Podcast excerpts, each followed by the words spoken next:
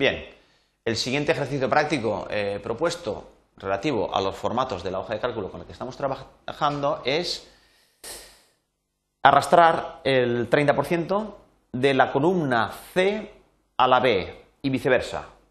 ¿vale? Y observar el resultado de la columna D, tanto la fórmula contenida en la celda como el valor numérico presentado. Y nos pide que expliquemos por qué ocurre esto y después que guardemos el libro. Bien, si nos vamos al Excel vemos que tenemos aquí el valor 30% que está introducido en esta celda. Este nos proponen en la hoja de cálculo que lo arrastremos. Tenemos que situarnos sobre el borde marcado. Cuando seleccionamos la celda, se nos marca con un borde eh, grueso.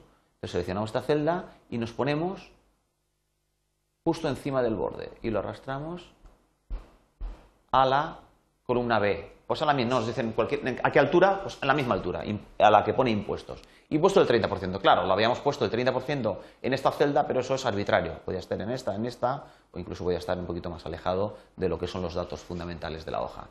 Bien, eh, nos dice que lo movamos de la C a la B y viceversa, de la B a la C, es decir, lo estamos moviendo y observemos qué es lo que ocurre en la hoja.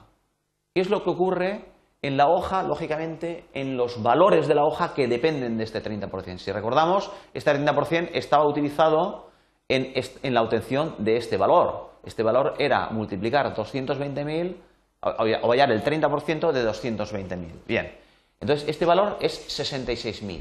Pero claro, 66.000 hace referencia a una expresión, aquí lo que está contenido en esta celda es una expresión que dice contenido de la celda de 8 por contenido la celda de 9, es decir, el 30% multiplicado por el 220.000.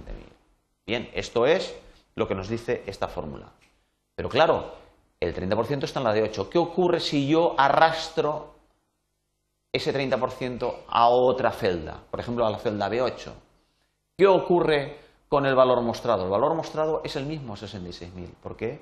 Nosotros al mover una celda las referencias que hacen, eh, se hacen en la hoja de cálculo, que hacen referencia a esa, que apuntan a esa celda, eh, digamos, considerando esa celda eh, individual, no como, no como un rango, entonces se van con ella. Fijaos que la fórmula que antes era E8 por B9 ahora se ha convertido automáticamente por efecto de yo mover el contenido, por mover la celda, el contenido de la celda C8 a la B8, se ha, se ha modificado la expresión de la, eh, de, la, de la, referencia, de la fórmula, a la expresión D8 por B9. Es decir, que yo moviendo, moviendo el contenido de una celda a lo largo de la hoja, se mantiene la lógica y la estructura de la hoja de cálculo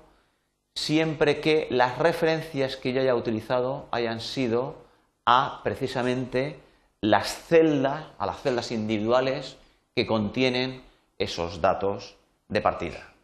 Y esto es lo que se pretendía mostrar con este ejercicio. Finalmente nos dice que guardemos el ejercicio Tuercas y tornillos, pues lógicamente como ya tiene nombre, ya lo habíamos guardado por una primera vez, pues ya simplemente dando al botón guardar, se nos guarda con el mismo nombre en el mismo disco.